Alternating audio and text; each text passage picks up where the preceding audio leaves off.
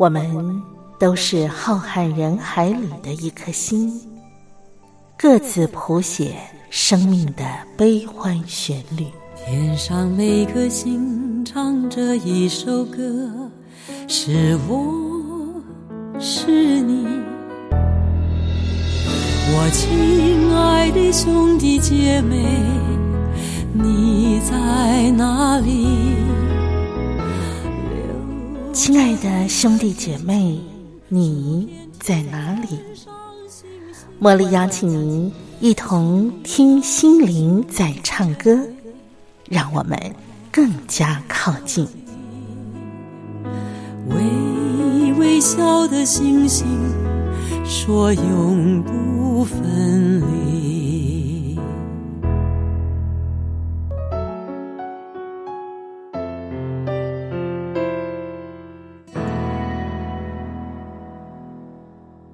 听心灵在唱歌的好朋友们，您好，我是茉莉。在台北问候您。今天呢，我们的听心灵在唱歌节目的安排上，茉莉再次的邀请我的好朋友富乐士餐饮的主厨分享来到节目当中，来教我们做好吃的料理。今天呢，我们的食材是洛梨。您对洛梨了解吗？那该怎么样来运用跟变化呢？待会儿啊，我会请分享来跟大家分享。不过呢，茉莉先邀请我们一块来听我们中华民国前监察院院长王建轩先生来分享他的生活智慧，一块来听王建轩说故事。王建轩说故事。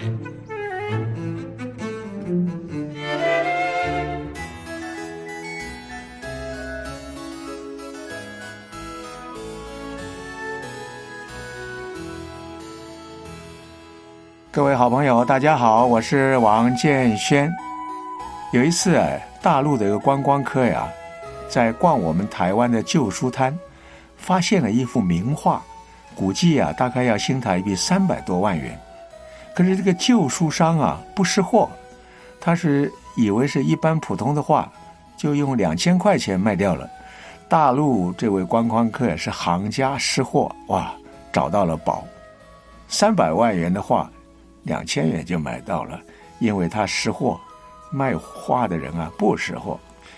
大家都晓得这个抽象画的大师毕卡索啊，他有一次请人呢到家里面修水电，他就画了一张草图啊，告诉这个电工如何如何修。修好了以后啊，这个毕卡索就问他呀，说要多少钱呢？这个水电工说不要钱。他说不过请你啊，在刚刚那个草图上啊签个名给我吧。这个电工很聪明啊，他识货，因为毕卡索在上一签名，你看看那一张东西要卖多少钱呐？有一个中学生啊，家里面有一个祖传宋代的名画哟，偷偷的拿到古董店去卖，他想啊，大概卖不到一万块吧。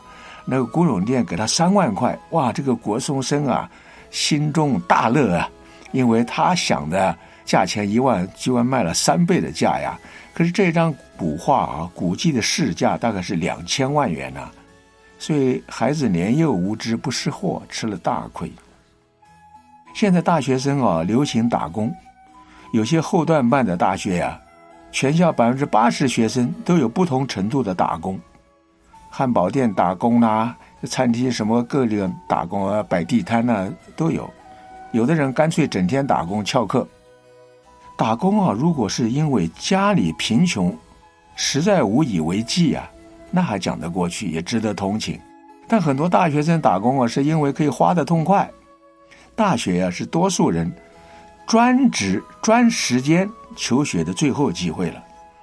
如果能够分秒必争的研究学问，这样你的本钱就雄厚，将来可以赚大钱的。可是他们把人生最精华的黄金时间。贱卖如粪土啊！还有人以说这样有助于磨练人生作为借口，大学生真的不识货哎！世界级的大画家叫做齐白石先生，有一次啊，他遇到一个菜贩推着一车的白菜在叫卖，这个齐白石啊就想买过来呀，这个过冬。可是手头上没有现金，就用一幅画呀跟菜贩交换。哦，这个菜贩啊，大怒，气得气很气，你怎么用一张破纸来换我一车子的白菜？其实当时齐白石一张画可以买八百车的白菜，菜贩不识货呀，只好继续去卖他的菜吧。我国古代有一句话说呀：“世有伯乐，后有千里马。千里马常有，但伯乐难寻呢。”这个相传在天上啊，有一种专门管马匹的神仙，这个神仙就叫做伯乐。啊，第一位被称为伯乐的人啊，他本名叫孙阳，后来大家都不晓得他原名叫什么，所以就称他叫伯乐。所以我们现在就一直沿用这个名词了。伯乐呀，有一次受楚王之命啊，去寻找千里马，他就发现了一匹马呀，在拉了个盐的车子，啊，很瘦很瘦，但是他一眼就看出这一匹马呀不同凡响，就推荐给楚王。后来这匹马在楚王这个战场上啊，立下许多的功劳。伯乐了不起的地方在哪里啊？他识货。一匹瘦瘦的马，他居然能看出是一匹了不起的骏马。大家都晓得商鞅变法呀，使秦国大治，终于可以兼并六国，统一中国。商鞅的功劳啊是很大的。商鞅从前啊是在魏国，魏国的宰相啊公叔坐在病重的时候啊，就向魏王大力的推荐商鞅可以做宰相。可是这个魏王不识货，就把商鞅放走了。后来，商鞅到了秦国，秦国大治啊，秦国就来打魏国，把魏国打败了。魏国没有办法呀，就被迫割让河西之地啊给秦国。这个时候，魏王啊就很感叹的说：“寡人恨不能用公叔痤之言呐，只有此次的败仗。”魏王恨什么？因为恨自己不识货，不知道商鞅的大才。汉朝末年，刘备大家晓得，三顾茅庐敦请诸葛亮出山，在诸葛亮的运筹帷幄之下，使得可以三国鼎立啊！所以诸葛亮的贡献非常大。刘备为何能够得到干才呢？原因无他。刘备识货，他知道诸葛亮是个干才。现在我们政府啊，或者社会上啊，大谈人才难寻，民间也是说找不到人才。其实台湾人才济济啊！你看，每次我们的高中生、大学生出国参加什么科技啊、什么发明的大奖比赛，我们常常获得世界冠军，金牌啊，一次二十面呢。有的时候还可以连霸好几届总冠军啊，所以可见的台湾的人才呀，并不是像大家想的那么缺乏。那台湾之所以没有人才呀，就是有很多人不识货。台湾缺的不是千里马，台湾缺的是伯乐。我们有许多公务员经过高考、特考啊，进入政府机关服务啊，都是很不错的人才哦，都是很像千里马一样哦。但是进入公家机关以后啊，大家就健康比赛，资深的管他是不是人才，一律拜官。许多公务员在政府机关里面就这么日久在那里磨磨磨，叫做磨尽了他们的才华呀。那个千里马最后也变成一个拉盐的马车了，所以唯唯诺诺的都变成奴才一样了，上面怎么讲就怎么干。所以我想到啊，古代呀，这个官员对皇帝及上级长官都自称奴才，恐怕就是这个原因吧。孔老夫子才高八斗啊，周游列国，愿意贡献一己之力啊，但是没有一个国家真正的重用他，他只好返乡受徒，终其一生啊。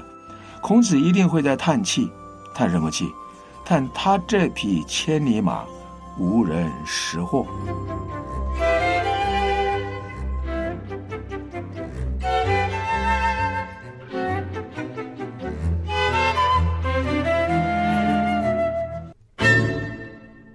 让我们再一次的欢迎富乐士的餐饮主厨分享来到我们的单元里头。分享你好茉，莉你好，今天呢，我们要继续的来跟分享学料理哈。嗯，那今天呢，同样的分享也是教我们这个洛梨的料理手法，也都是呃生的，对不对？对没有没有经过火的烹调的，对不对？对，基本上洛梨都是生食的比较好，是，然后嗯也比较，因为它的熟度就很像 butter，所以其实基本上大家在吃洛梨的时候都是用生食的方式。是是好。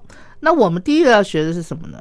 呃，我今天要教大家的是，其实大家就像我之前在跟茉莉聊天哦，就是有时候在盛产食物的时候，呃，大家都那个菜商哦或者嗯水果商就会卖的比较便宜，没错，，对。那有时候那种卖便宜是有点，啊你就是有一种就是真的很想去贪小便宜哦，就是不买了，对。觉得可惜，对，不买可以，对，就觉得我天哪，这这么便宜，不买怎么可以？然后平常买一颗多贵，现在才三颗才多少钱？对对对，怎么可以？不买？对，那当然就是趁它整个促销的时候买嘛。可是买回去又觉得太多了，对哈，嗯，你又吃不了那么快，嗯，那你又没有每天吃，嗯所以大家就觉得，哎、有时候像我买洛梨回去，买个一颗，哎、吃一吃，好。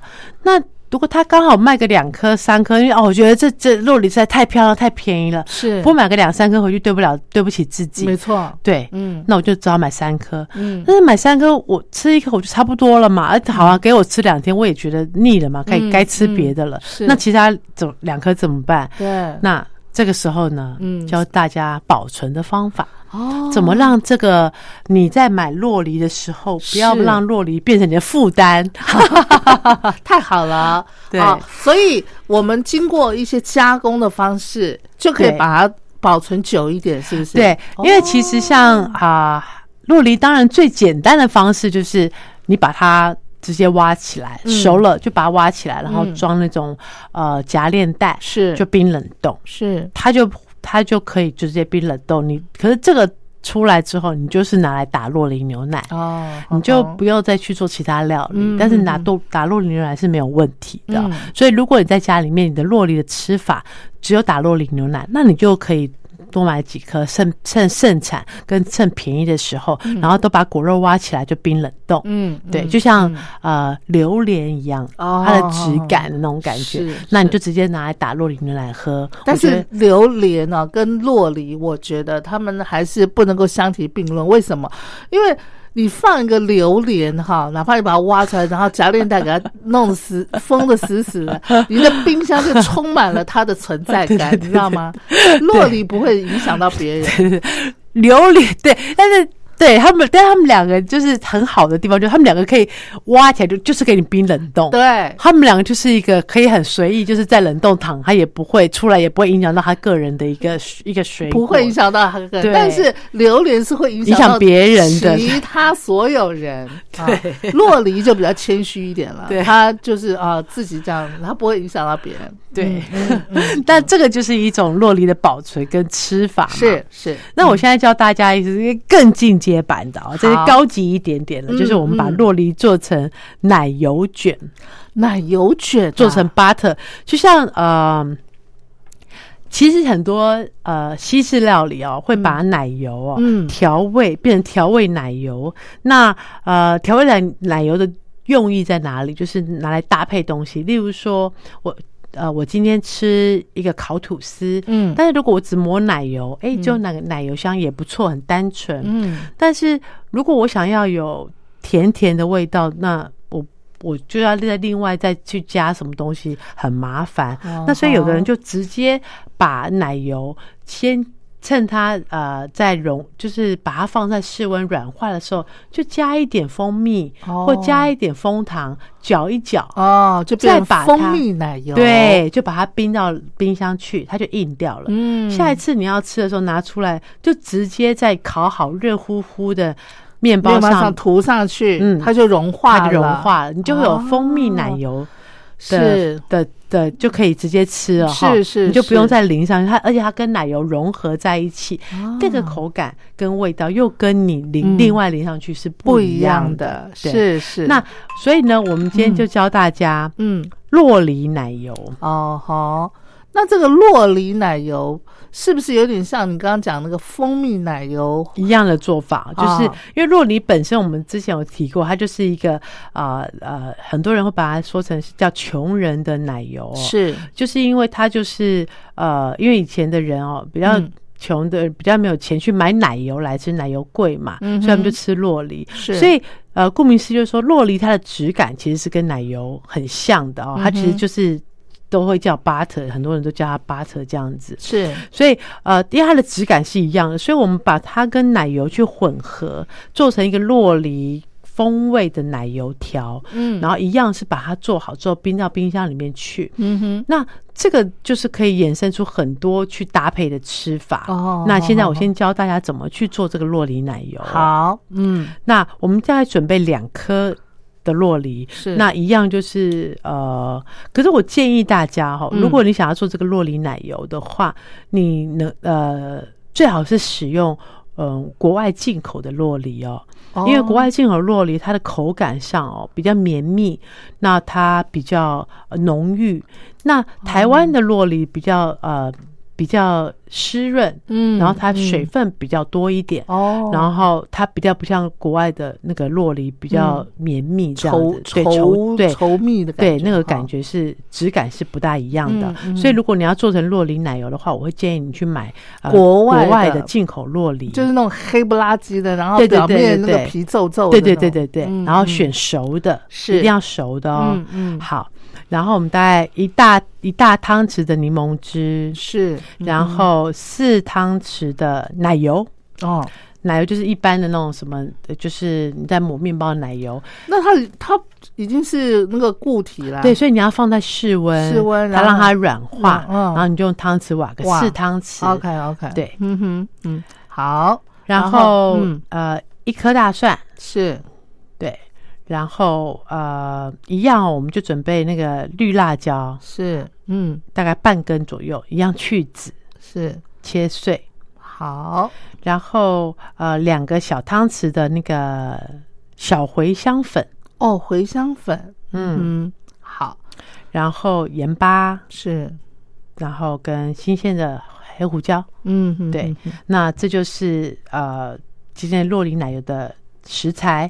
那其实很简单，就是我们把这些食材呢全部都放到那个食物处理机里面一起打，是，把洛梨啦、奶油啦、柠檬汁、盐巴、大蒜、辣椒、小茴香粉，嗯哼，直接全部都放在食物处理机一直打，嗯打它整个融合，变成同一种质感，就会滑滑的，因为它已经有加了 butter 在里面，所以打完之后，它的质地就会很像奶油，嗯。那它就变绿色的奶油。嗯，因为洛梨的关系，对，嗯。然后还有因为我们的辣椒也在里面，嗯嗯，但是它会是一个很有趣的味道的奶油，嗯。就是有大蒜的香，有辣椒的辣，嗯。然后又有柠檬汁的一点点酸度，嗯然后又有小茴香粉，是，所以这是一个非常有趣跟异国风情的奶油。嗯，做完之后呢，我们准备一张那个烤纸哦，烤箱烤箱纸，啊。然后铺在桌上，哦，然后我们就把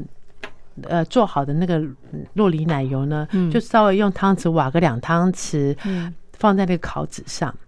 我们在放的时候，我们尽量把它放成一个长条状，是，就是这样子铺铺铺铺铺在床上，不要不要铺整面，不要整个哦。抹在纸上面，哦，就是弄成一个长条状这样子，然后就默默的就慢慢的把那个纸这样卷起来，哦，就是你等于是说你把那个洛梨酱放在烤纸上，对不对？然后我们就把它堆叠成一个一条状的感觉，哦然后最后呢就用烤纸把它卷起来。哦。卷起来。那如果说你觉得这个很软，你不好卷的话，你就先把呃这个刚打好的这个洛梨奶油冰在冰箱冰一下，嗯。利用奶油会凝固的这个对对对特性，嗯。让它硬一点，好，硬一点，你再拿出来，再把把它它卷卷。卷成卷在烤纸里面，嗯卷完之后封好。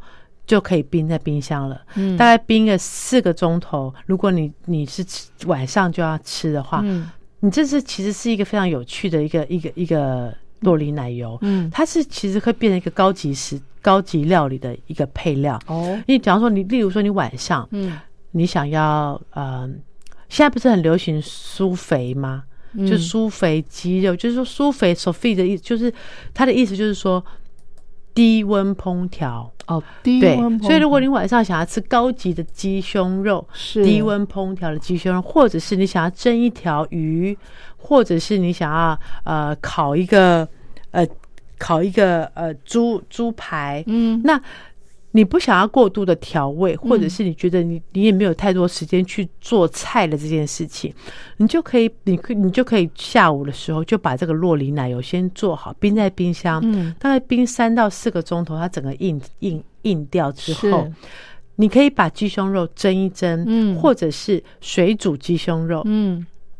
煮好之后趁热去把那个洛梨奶油拿出来就切片，因为它变圆柱状嘛，对对对。你，就切一个厚度，啊。大概呃一两点五公公分分、两公分的厚度，啊。就把那个奶油直接放到你刚蒸好那个鸡肉、鸡胸肉上面，嗯。它就会慢慢的融化，是。你就会吃到你的鸡胸肉有小茴香粉的味道，哦。有有呃辣椒的味道，有大蒜的味道，然后还有洛梨的有趣的香味。香味。所以它这个洛梨奶油，你切上一片，你就等于是那那个呃，你蒸的鸡胸肉的一个蘸酱了，对，它就像是一个，因为我们在吃哦鸡胸肉，有时候大家觉得，哎、我因为我们之前其实一直在强调，现在大家养生的观念，跟大家想要健身哦，跟啊、想要维持好一个好的体态，嗯所以大家都在用一些生酮饮食。那生酮大家都知道，就是吃蛋白质跟油脂，不吃淀粉质嘛。对对对对那其实我刚刚跟大家讲的鸡胸肉。跟这个洛梨奶油，它就是生酮饮食一个非常好的一个、嗯。一个一个示范，一个搭配。我吃鸡胸肉都是蛋白质，嗯。那我的 butter 我的奶油，我又不想要用那种太多动物性奶油的，就不要就是不要全部都是 butter，、嗯。因为当然你这样吃起来，我们在吃东西，除了要好，除了要健康，好吃也是一个很重要的。嗯所以，可是如果你都只淋橄榄油，你可能吃一次两次还可以，可是你吃久了，你就会觉得好像呃腻了。对，而且它的味道比较单一，对。不对？你介绍我们这个洛梨奶油里头的味道就非常的丰富。富，，对，嗯你就直接嗯。切一块，然后它又有油脂，它又不是全部都是奶油，是。因为它有洛梨的不饱和脂肪在里面。是，是，那它的它又可以帮助你的身体健康，是。所以我觉得。呃，这样子的一个洛梨奶油，其实是大家非常适合哦，在盛产期的时候，你可以做起来放在冰箱。嗯，那嗯你不见得是一定要配肉吃，就像我刚刚说，你可以就是你你想要把奶油拿来沾面包、沾什么酱，甚至你想要拿来就是直接单单纯的配什么东西，呃，热的加热的吐司啦，是它也是一个很好的嗯方式。哇，好棒哦！嗯，洛梨奶油，哈、这个要把它学起来。而且呢，我相信，嗯、可能我们在市面上，或者我们去其他外面的餐厅，可以吃到这样子的一种。你说它是蘸酱吗？还是怎么样？应该它就是一机种很特别的，哦。对，非常特别的一个、嗯嗯。嗯一个吃法跟一个料理手法。是是。然后你刚刚说烤鱼也可以，对哦。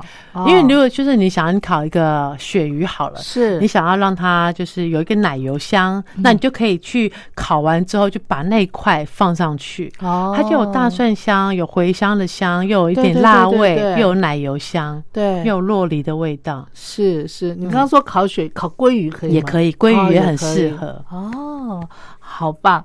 好，来，我们听段音乐，音乐过后呢，我们再继续的请分享来教我们洛梨其他的一种料理的变化。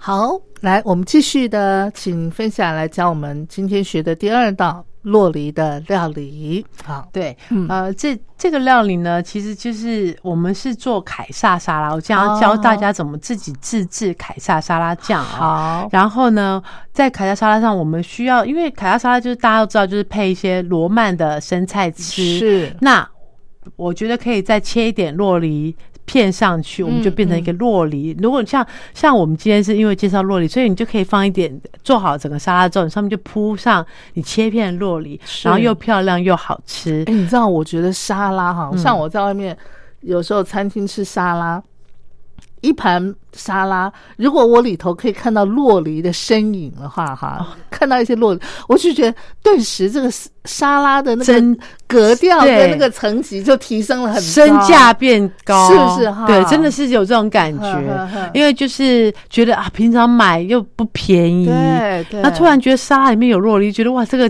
店家怎么那么用心？对对对，好，真的下重本这样，对。嗯，所以不止哦，就是大家其实在吃，我教大家这个凯撒沙拉哦，就是一个也是一个很基本的方法啊，很简单。是。那大家就是去做变化。嗯。那不管是你想要让它变高级感的加洛梨，或者是你想要让它变成一个家庭版的，你可以加一点鸡肉，哦，对。是，就是大家就是更鸡丰富对，就变成鸡肉的凯撒沙拉。是。其实就是这个教现在教大家的凯撒沙拉的酱跟它的面包丁的做法，那就是要让大家自己去做有趣的变化。是是对。是，好，嗯。那我们要先准备什么？我们先准备呃蘸酱的那个材料，好，我们要准备蛋黄两颗，，是是，然后芥末酱，哦，要那种黄芥末黄芥末酱，对，嗯哼哼。大概二分之一小匙，是，然后橄榄油嗯，大概五十 CC，好，然后葵花油五十 CC，嗯，哦，也要葵花油哈，对。嗯，嗯然后嗯白酒醋一大匙，是，嗯，跟盐，好，这个是凯撒酱的部分了。嗯，然后呃，接下来材料的部分有，因为我们凯撒好像相信大家都有在外面餐厅吃过，因为它是一个最普遍的沙拉哈。。对。那大家在吃凯撒的时候，有没有发现它都会给你那个面包丁脆脆的？对，小颗小颗小颗小颗的啊、嗯。因为那个其实外面很多都是现成的啊、嗯。因为他们就是做完之后就烘干，所以它可以放很久。那有时候真的不晓得它到底放了多久、哦。对，那当然自己做的话很简单又很健康哦。嗯所以就是教大家怎么自己做那个面包丁。嗯。你，就准备呃，这我们做面包丁的材料就是有大蒜。是。一颗，是，然后把它拍碎切末哈、嗯哼，越细越好。嗯哼，然后橄榄油大概六十 CC 左右，嗯哼，然后吐司。是，切丁，嗯，然后这个就是那个面包丁的面包丁的材料，，对，嗯嗯，那其实正常来说，哈，很多人凯撒酱有呃，每一家餐厅哦，跟每一个厨师他们都有自己凯撒沙拉的一个一个做法，哦，都有自己的食谱。哦。那每一个人的食谱都不大一样。哦。那我现在教大家的这个哈，就是单纯酱，嗯，然后里面还没有加上呃提鱼，嗯，那还有 cheese 的，嗯就是有些的酱哈是酱里面会直接把提鱼跟 cheese 打进去，嗯，那有些酱就是单纯就是只是一个蛋黄芥末酱。哦，那我现在教大家就是一个很基本的蛋黄芥末酱。他为什么要加那个提鱼啊？其实凯撒这样的食谱、哦，像很多人，因为它就它有太多太多太多的说法了。哦。有的人说它是呃呃意大利人在墨西哥发明，有人说是意大利的呃发明，有人说是这个是加州发明的。嗯。但是不管是什么样的说法哈，嗯，凯撒酱它里面的食材就是固定的。哦，就例如说，我们刚刚在提到啊、加州卷，嗯，它就一定要有洛梨跟尾鱼嘛，哦，所以它就叫加州加州卷卷。所以有些食物的名称，嗯，它跟某些食材是对一定要在一起的，对，嗯那它才可以叫。就例如说提拉米苏，我们就一定要有咖啡的味道，要有手指饼干，或是要有那个 cream。是，所以它的基本上就是有一定要有这些都食材的组合。所以我们做凯撒也是哦，嗯你就是一定要有提鱼，一定要有 cheese。提鱼是是长什么样，我都没概念。它是罐头，哦台湾只有买可以买得到进口的罐头，哦嗯。它买不到新鲜的，是。所以呃，罐头提鱼就是你去一般超市都可以买得到，嗯嗯。尤其你去买专门卖那个意大利面的那个柜哦，嗯。它就有卖那个提提鱼鱼罐，就有点像我们那种什么尾鱼罐那种，哦，好对好好，是是是因为体育有有它本身特殊的味道，是对，它会腌制。哦。通常体育就是腌制盐，所以它体育是对他们来说是一种啊、很多人都说对意大利来说它是一种味精，就是它有咸味，哦是是然后它又可以有一个鲜味。就像日本人喜欢用柴鱼对对对对，它会有一个咸味跟一个鲜味哦这样子，是是是所以他们很多料理，又炒意大利面，他们就有时候加一点提鱼进去对，去增加它的香气。嗯，那我们您今天教我们这个凯撒沙拉要加提鱼吗？我们的提鱼是后来放上去、啊 OK 就是我们本身的这个酱，我没有让大家把提鱼打进去，是因为我觉得你不喜欢加提鱼，或者你不想用的人，嗯。你就可以不用。对，你就可以把这个蘸酱去蘸沙拉吃，或是做成其他的变化这样子。嗯。好，那很简单，我们先教大家怎么做这个面包丁哦。是。我们把吐白吐司哦去切丁，好，嗯正方形大小，大概是。两公分乘两公分或三公分。嗯然后呢，刚刚在材料里面有跟大家讲的，一颗大蒜切就是拍碎哦，切切细碎，对，越嗯细越好、哦。是。因为这个东西我们要把它先变成一个蒜油，嗯。所以刚刚的橄榄油六十 CC，对。我们就先跟这个蒜末先混合在一起，哦，不炒，哦。就直接把蒜头倒到油里面去，哦。就让它放。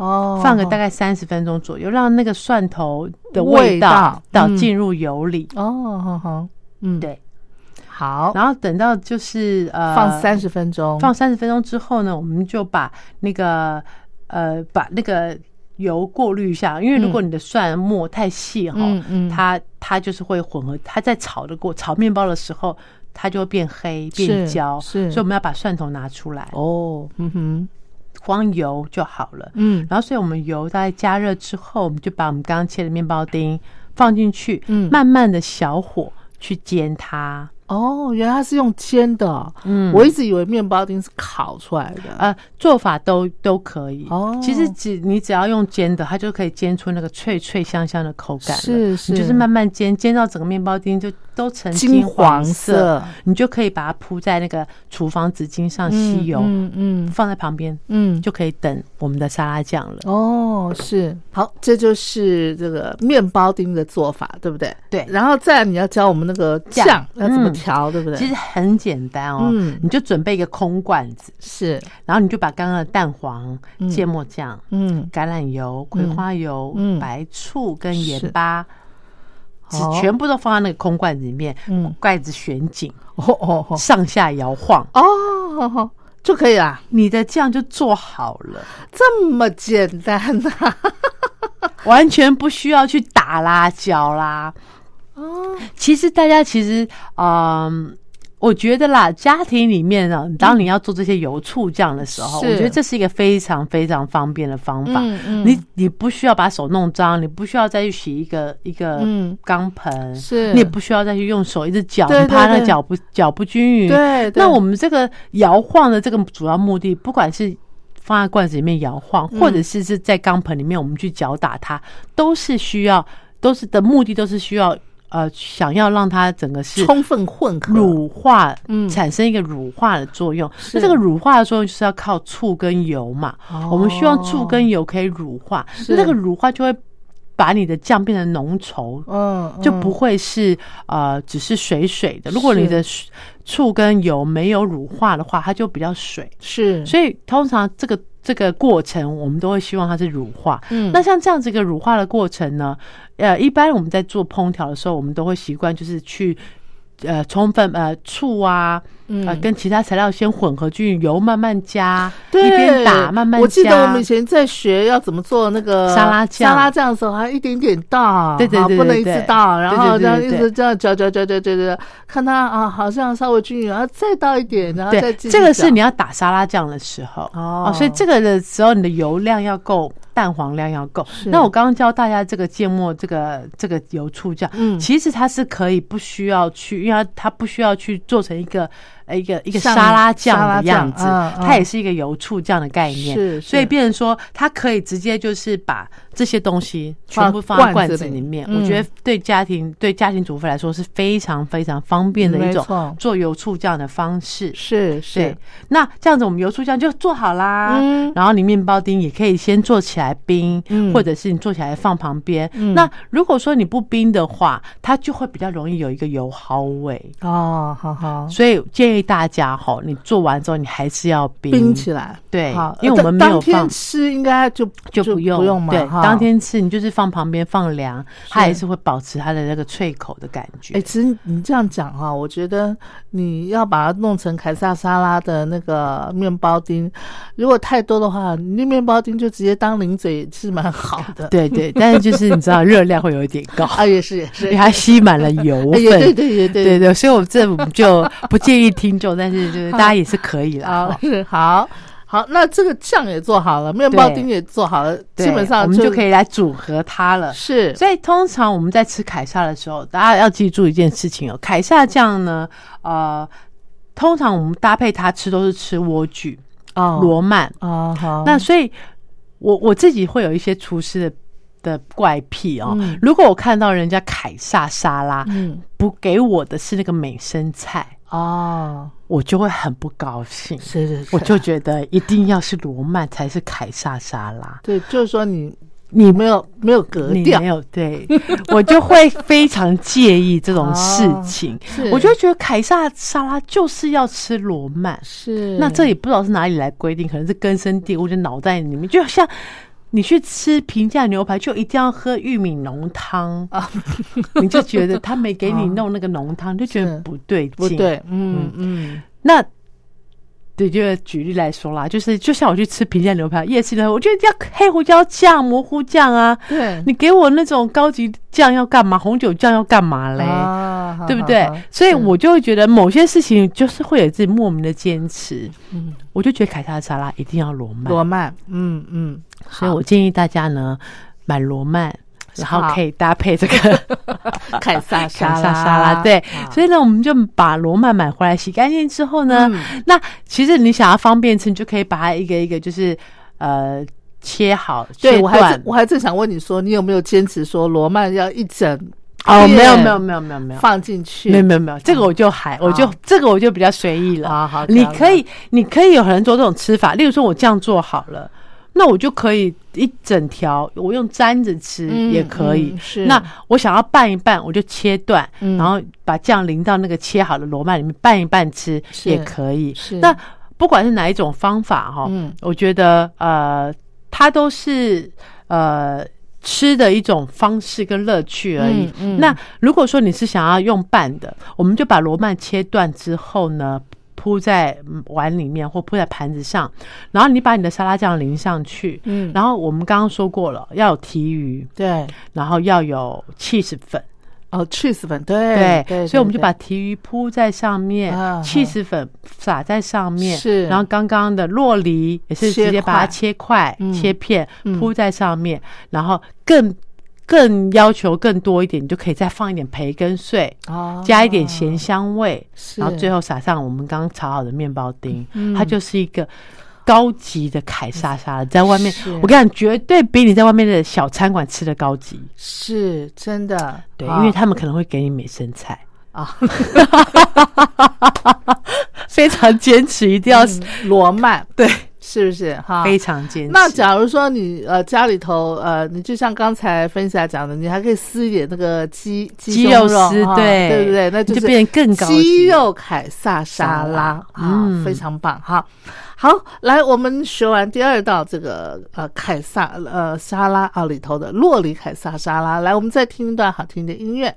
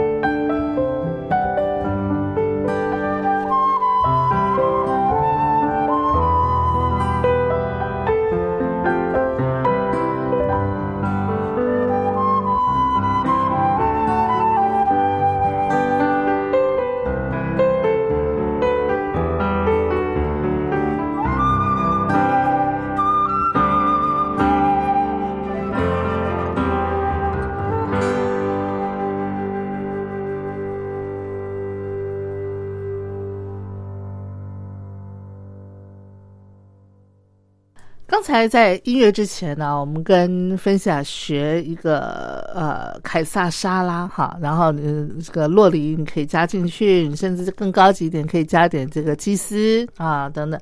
那沙拉哈，今天呢分享带给我们另外的一个沙拉的啊这个料理啊，我觉得在夏天的时候也是非常非常棒的。最主要是我们今天。待会儿要跟分享学的这道沙的食材哦，它是非常受到推崇的，很多营养学家都说这个食材呢，啊，本身富含的营养的元素就很丰富了，对啊，它是什么呢？它就是洋葱，洋葱哦，我真的觉得大家已经把它当成了一种圣品。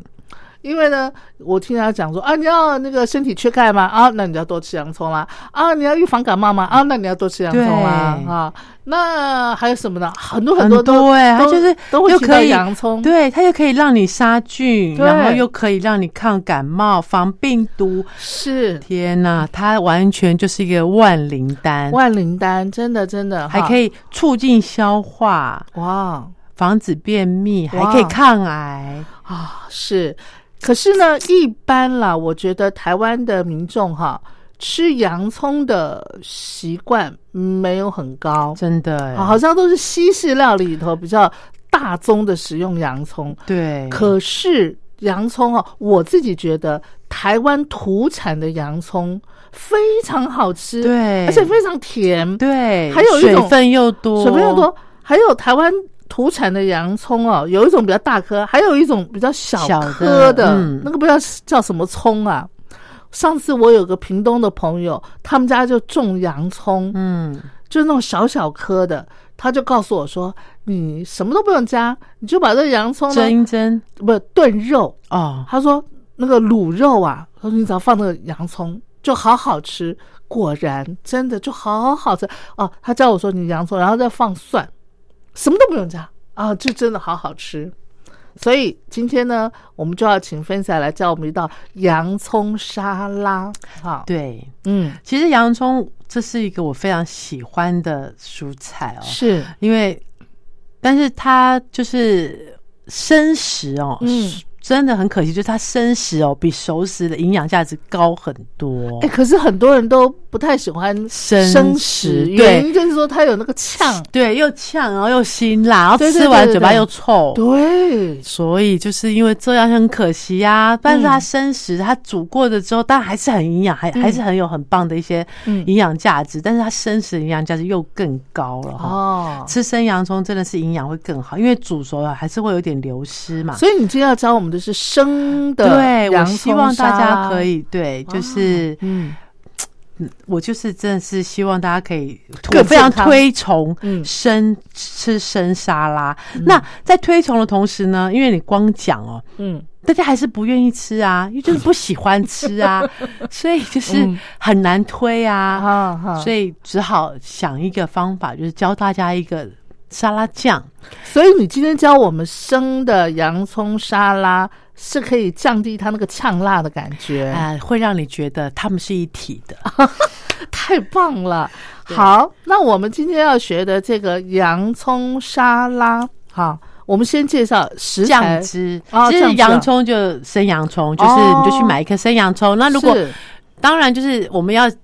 再去减低它那个腥呛味哈，是你就是买回来之后呢，就是切丝，然后泡冰水。那有两个有两个方式，你可以一直在泡在那个滚动的水里面，就是你先切完之后，你就是切完切丝就泡在那个水里面，然后让开让水这样流，让它可以稍微冲洗掉那些清辛辣的那个味道。哎，那这样那个营养会不会？